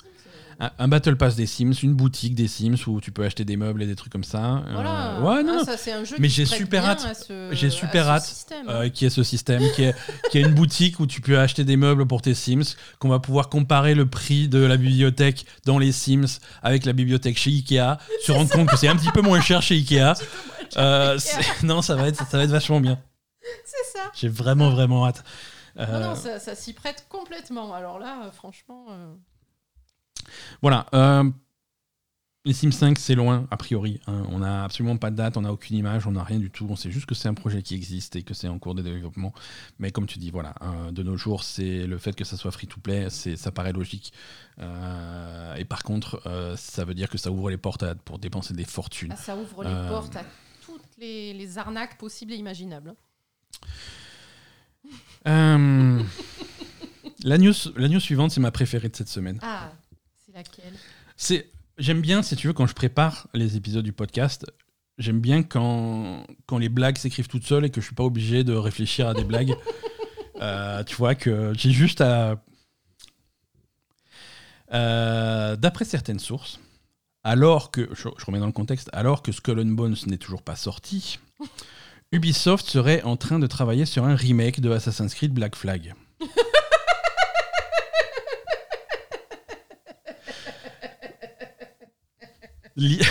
L'ironie est palpable. C'est ça. Euh, Non, mais de toute façon, on a dit Ubisoft. euh, bon, voilà, faut, faut donc se je, recentrer. Faut se recentrer. je, je remets un petit peu dans, dans- dans le contexte. hein. Euh, Ubisoft sort Assassin's Creed Black Flag. c'était quand? Mais C'était à peu près à la. C'était il y a 10 ans. C'était à la Il sortie. y a longtemps. Hein. C'était un jeu pour la sortie de la PlayStation 4 et de la Xbox One. Non, c'était un peu plus tard. C'était un peu plus tard. Oh, non. On est, non, on n'était pas à la maison. hein, On a joué à Black Flag à l'appart. hein. Euh, Non, non, si, si. euh, hmm. Ah non, ah non, sûr. Sûr, sûr. Non, non, c'est. Attends, bah écoute, on va voir la date. Hein. euh. Mais non, non, parce que le premier Assassin's Creed qui était sorti sur PlayStation 4, c'était Unity. Ça avait pas bien marché. Non, Unity, c'était après. Non, c'est bien ça. Black Flag était sorti en même temps que les consoles. Alors, date de sortie de Black Flag, 29 octobre 2013. C'est ça, en même temps que les nouvelles consoles. Donc ça... Ah oui, ça fait 10 ans. Ça fait 10 ans, ouais, ça fait 10 ans. Bref, ils avaient, Ouais. ils avaient fait Black Flag, euh, qui avait une forte composante bateau et combat naval Mm, et, et mm, pirates. Mm. Ils ont dit, bah c'est cool, on va pouvoir extraire ça et faire un jeu de pirates euh, super facilement en quelques mois. Ça va s'appeler euh, Skull and Bones, ça va être trop bien. Donc c'était il y a 10 ans. Dix ans plus tard, Skull and Bones, c'est toujours pas sorti. Et ils sont en train de faire un remake de Black Flag. Bon, vous en faites pas. euh, Alors, après- non, non, mais. Non, après, euh, pour la défense de notre cher Yves National et, et- et Ubisoft, euh, je pense que Skull and Bones, c'est parti dans des directions qui sont plutôt différentes de ce qui était pensé au départ, euh, de prendre juste le, le système de combat. Ah, de je Black pense. Je, oui, c'est un jeu qui a été rebooté 50 fois, c'est évident. Donc là, on est sur des, des trucs qui sont des systèmes qui sont assez- largement différents de ce qui était prévu. Mhm. Donc du coup, peut-être qu'un remake de Black Flag, euh, c'est pas si choquant que ça, parce que Black Flag, c'était un super. c'était un super jeu. Attends, je suis, je suis super content et ça va me donner envie de refaire Black Flag. C'était un de mes préférés. hein. Ouais. Je- Et j'ai l'impression que Skull and Bones, c'est très très différent de, Ouais. de tout ça. Quoi. Non, mais en plus, si Black Flag est entre de bonnes mains, ça va bien se passer. Euh, développe- Ah, Alors, le qui développe. Ah, c'est- c'est Ubisoft Singapour, le développeur de Skull and Bones, qui Ah, est à la tête du projet. reprennent, euh, ils reprennent les- leurs trucs pour les remettre dans l'autre jeu. Quoi. Voilà. Bon, Bon. j'ai pas compris. Là, par contre, euh, là, par contre Yves, euh, tu, tu m'expliques. hein, C'est que- un projet. On est, on est très tôt dans le développement du projet hein, et il devrait sortir pas avant quelques années. Bon, bah écoutez, on Je sais pas on- déjà s'ils arrivent à sortir Skull and Bones, c'est bien. Mais du coup, ça veut dire quoi? Est-ce que ça peut vouloir dire que Skull and Bones est annulé complètement? Skull and Bones sortira, je pense. hein, mais euh, comme dit, il y a, un- il Oui, y a- parce qu'au point où ils en sont. Il y, a, il y a une nouvelle bêta qui est prévue pour cet été. Ah oui, c'est Euh, on va ça voir. hein. avance. Non, je sais pas. C'est bizarre, hein, leur truc. C'est un petit peu bizarre. Euh, voilà, ça c'était ma news marrante. Euh, par contre, maintenant on passe à la news qui m'énerve de Ah. cette semaine. Euh, CD Projekt essaye de réécrire l'histoire Ah. et, et essaye de passer pour des martyrs autour du lancement de Oh. Cyberpunk 2077. Oh, les dur, Le lance, je cite euh, le euh, comment il s'appelle? Euh, Michal Plakto-Gilevski, Ouais, tu fais pas euh, hein, vice-président de la communication et des relations publiques chez CD Projekt Red, euh, a, même temps, ex- il a pas un job facile. a expliqué que le lancement, du, de, le lancement de Cyberpunk 2077 était bien meilleur que les gens l'ont dit. Ah. Euh, le jeu était bien meilleur que les critiques ont bien voulu le dire. Ah. Et très rapidement, il était, c'était devenu euh, à la mode, c'était devenu cool de détester le jeu. Ah Voilà. Pour le pauvre Cyberpunk 2077. les, oui, C'était, les, euh, les- c'est- les journalistes sont des connards. Les journalistes sont des connards, c'était cool de pas aimer le jeu. Et des bullies. Et- exactement. Voilà. D'accord, ok. Je pense vraiment que Cyberpunk, à sa sortie, était bien meilleur que sa réception. Euh, et même les, premiers, les, les premières critiques étaient très positives. Lesquelles? Lesquelles euh, Michal? Michal, d- envoie-les-moi. Je... Ouais, parce qu'on les a pas vus, celles-là. De toute façon, les premières critiques, ils arrivaient pas à jouer. Comment tu voulais que ce soit positif? Enfin, je veux dire, euh, Voilà. Donc on rappelle que le lancement de Cyberpunk 2077 était littéralement un désastre, euh, pour des tonnes de raisons différentes, hein, mais principalement le jeu était complètement injouable sur les consoles d'ancienne génération. Il était difficilement jouable sur les consoles nouvelle génération. Seule la version PC s'en sortait à peu près selon ta configuration et encore, c'était bien minable. Euh, et si tu arrivais à passer au travers des, des difficultés techniques, tu te retrouvais avec un jeu qui était mauvais euh, à la sortie. Mhm. Hein, ils ont fait. Mais pourquoi il dit ça, euh, ce Michel là? Mais je sais pas, il essaye de, de créer du buzz à l'approche de la sortie de, de, de Phantom Liberty. Ah voilà, on lui a dit euh, dis Euh, des conneries sur Internet pour faire du buzz. J'imagine, je sais pas. hein, euh, voilà. Euh, non, le jeu était tellement mauvais qu'il a été retiré de la vente chez PlayStation. Ah oui, c'est vrai. Euh, non, non, c'est, on va pas, on va, on va éviter d'avoir la mémoire courte là-dessus. Ouais, Euh, on n'est pas, Nous ne sommes pas dupes, Michel. nous ne sommes pas dupes. On n'est on pas non plus gratuit et cruel envers Cyberpunk 2077. Je suis Ah, le ça, premier, je suis le clairement, premier à euh, dire qu'ils ont fait du chemin depuis. Voilà. Euh, ils ont essayé de rattraper le truc. Ça euh, a clairement évolué, c'est le- de bien meilleure qualité. le jeu aujourd'hui est de bien meilleure qualité et d'après les premiers retours qu'on a à la sortie de Phantom Liberty, ça va encore passer un cran supérieur Voilà, et on va fait. enfin avoir un jeu qui se rapproche de ce qu'on essayait d'avoir. Exactement. Mais euh, il est hors Voilà. de question d'avoir la mémoire courte là-dessus. hein. Bah, c'est clair, attends. Donc euh, non, Michel, tu n'as pas raison. Après, Michel, est-ce que c'est lui qui tient ses propos ou est-ce que c'est son, son, son supérieur hiérar- hiérarchique qui lui a dit euh, va dire des conneries sur Internet? Je sais pas, Voilà, c'est peut-être pas sa faute à Michel. je sais pas, mais c'est c'est son boulot, la communication et les relations presse. Donc euh, Ah là, c'est raté. Hein. euh, j'ai menti. Ah, Il y a une news qui m'énerve encore plus. ah, oh là là. Euh, et là encore, on, essaye d'être euh, d'être objectif et d'être ferme, mais même envers euh, nos, nos jeux fétiches et nos studios chouchous. Yakuza, ça va pas. Ah, Je suis fâché. Je suis très fâché, Yakuza. Ryuga Gotoku, je suis très fâché. Cette semaine est sortie euh, sur la plateforme PC GOG, Oui, Google Games, l'intégralité des Yakuza. Ouais. De Yakuza 0 jusqu'à Like a Dragon. mhm. Euh, sur GOG. La, particula- la particularité de GOG, c'est que c'est une plateforme qui n'a pas de protection contre la copie. D'accord. Euh, c'est pour ça qu'il y a pas mal d'éditeurs qui sont un petit peu frileux de mettre leur jeu là-dessus, parce qu'ils deviennent instantanément extrêmement faciles à pirater. Ouais. Mais voilà, ça permet, euh, ça permet, voilà, c'est la, c'est la plateforme qui appartient à ces projects.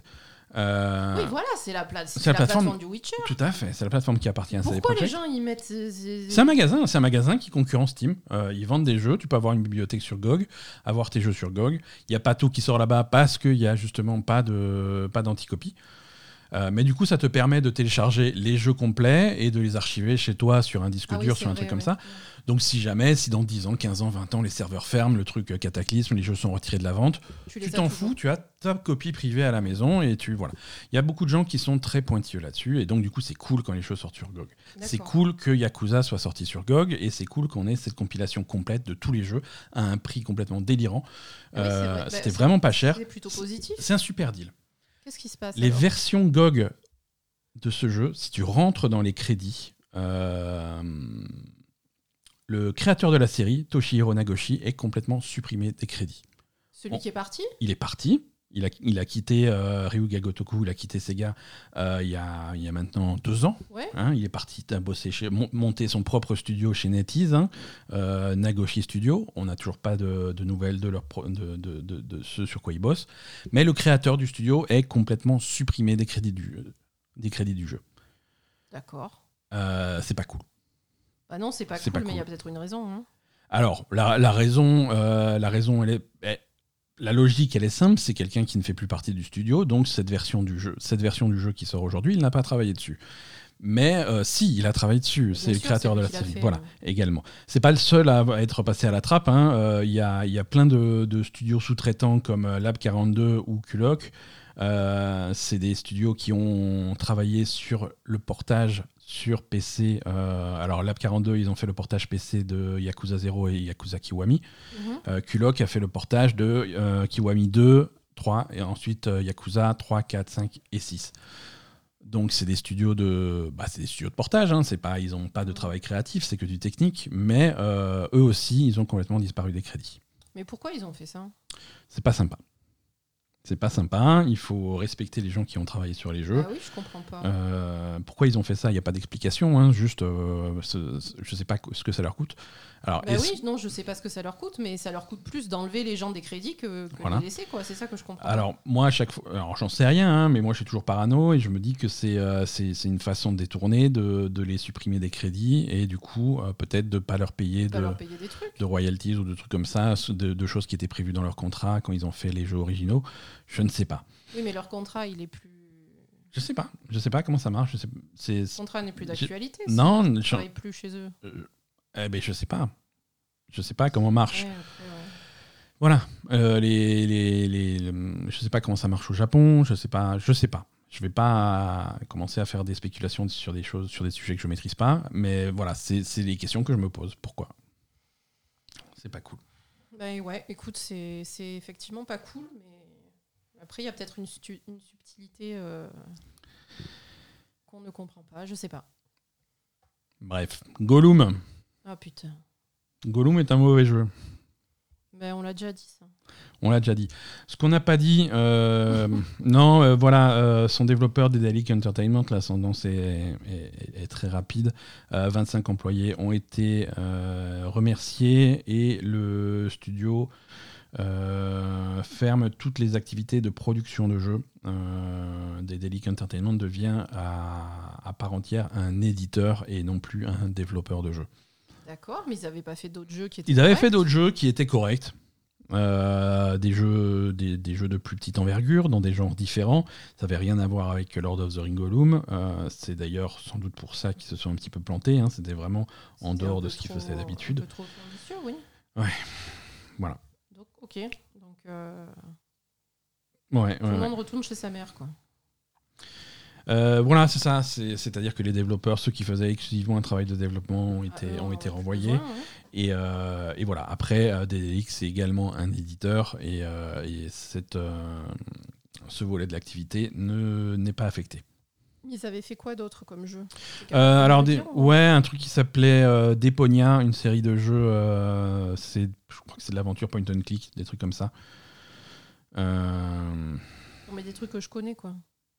non, des trucs que tu connais, développés par Dédélic, non.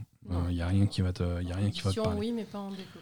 En édition, oui, t'as, t'as du- j'ai pas la liste sous les yeux, mais tu as joué à des trucs. Mais, Ouais, bah écoute, ouais. Malheureusement, Malheureusement. Allez, un petit, un petit coup d'œil à l'agenda des sorties avant de terminer euh, cet épisode.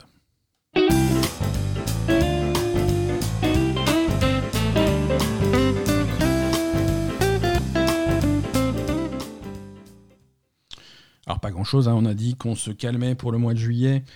Euh, les sorties que, que, que j'ai notées cette semaine, euh, la première c'est un jeu qui s'appelle Guilt, avec un Y.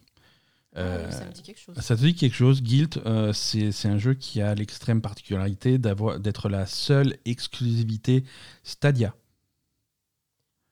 Mais ça existe plus, c'est-à-dire. Stadia n'existe plus et quand Stadia a fermé, euh, le studio libéré de ses obligations d'exclusivité a dit on va travailler sur des versions pour les autres plateformes. Donc ce 6 juillet, Guilt sort sur PC, PlayStation et Xbox.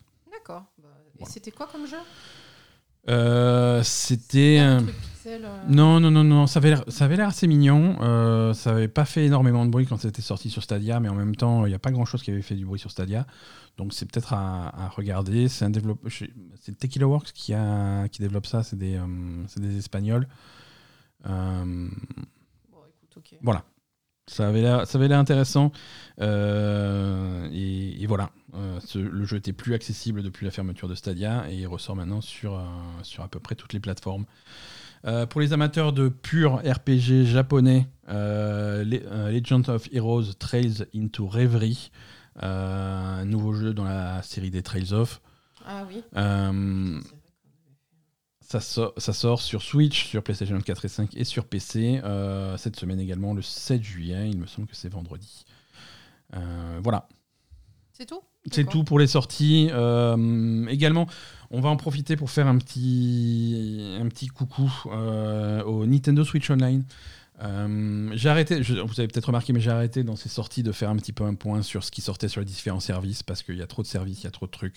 Les Game Pass, les Games with Gold, les PlayStation Plus, les machins, les Amazon, les trucs comme les Nintendo Switch Online. Il y a des jeux qui sortent tout le temps, on va pas faire la liste à chaque fois. Mais vrai. mais de temps en temps, euh, de temps en temps, il y a des trucs un peu notables. euh, et là, ils rajoutent sur le, le Nintendo Switch Online euh, euh, la version, euh, je sais plus comment ils appellent la version euh, haut de gamme Deluxe. de Non, Expansion Pass, Je sais pas. je sais plus. Je sais même pas de quel jeu on parle. donc. Bref, la sur le sur le Switch Online, tu as la possibilité de télécharger des vieux jeux Mega Drive avec un catalogue un petit peu limité. Ils rajoutent au catalogue Mega Drive cette semaine euh, quatre super jeux Mega Drive. alors ça c'est pour les gens qui, aiment bien le rétro gaming. Hein. Mais il y a alors je retrouve plus la liste donc je suis dans la merde. Il y a alors sort sur le service Landstalker, Crusader of Senti, Ghouls and Ghosts et Revenge of Shinobi. c'est quatre quatre jeux majeurs de la, de la Mega Drive. C'est une excellente sélection. D'habitude, ce qui sort sur ce service, c'est un petit peu décevant. Un petit peu, voilà. Même sur les versions Super Nintendo ou des trucs comme ça, c'est des jeux euh, sortis du fond des cartons dont personne n'a jamais entendu parler. Là, c'est euh, là, c'est vraiment quatre jeux qui sont, qui sont vraiment top. Euh, et si vous avez donc cet abonnement et que vous voulez jouer à des petites vieilleries de, de l'époque de la Mega Drive, n'hésitez pas. Ok. Voilà, c'est tout ce que j'avais, euh, c'est tout ce que j'avais à dire. Terminé pour cet épisode. Merci, euh, merci, à, tous, euh, de, nous avoir suivis, de nous avoir écoutés cette semaine encore. passez un très bel été. enfin, on se retrouve la semaine prochaine quand même. Hein. Mais On va faire peut-être quelques pauses cet été, mais voilà. S'il fait trop chaud, pas d'épisode. Hein. Ça c'est voilà. Mais voilà, il y a une semaine où c'est un peu moins chargé, on fera peut-être une semaine de pause. Mais a priori, euh, bah, à la prochaine, on va dire. À la hein. prochaine, à très bientôt, à très vite, le plus tôt possible. Euh, merci à tous et bye bye. Salut.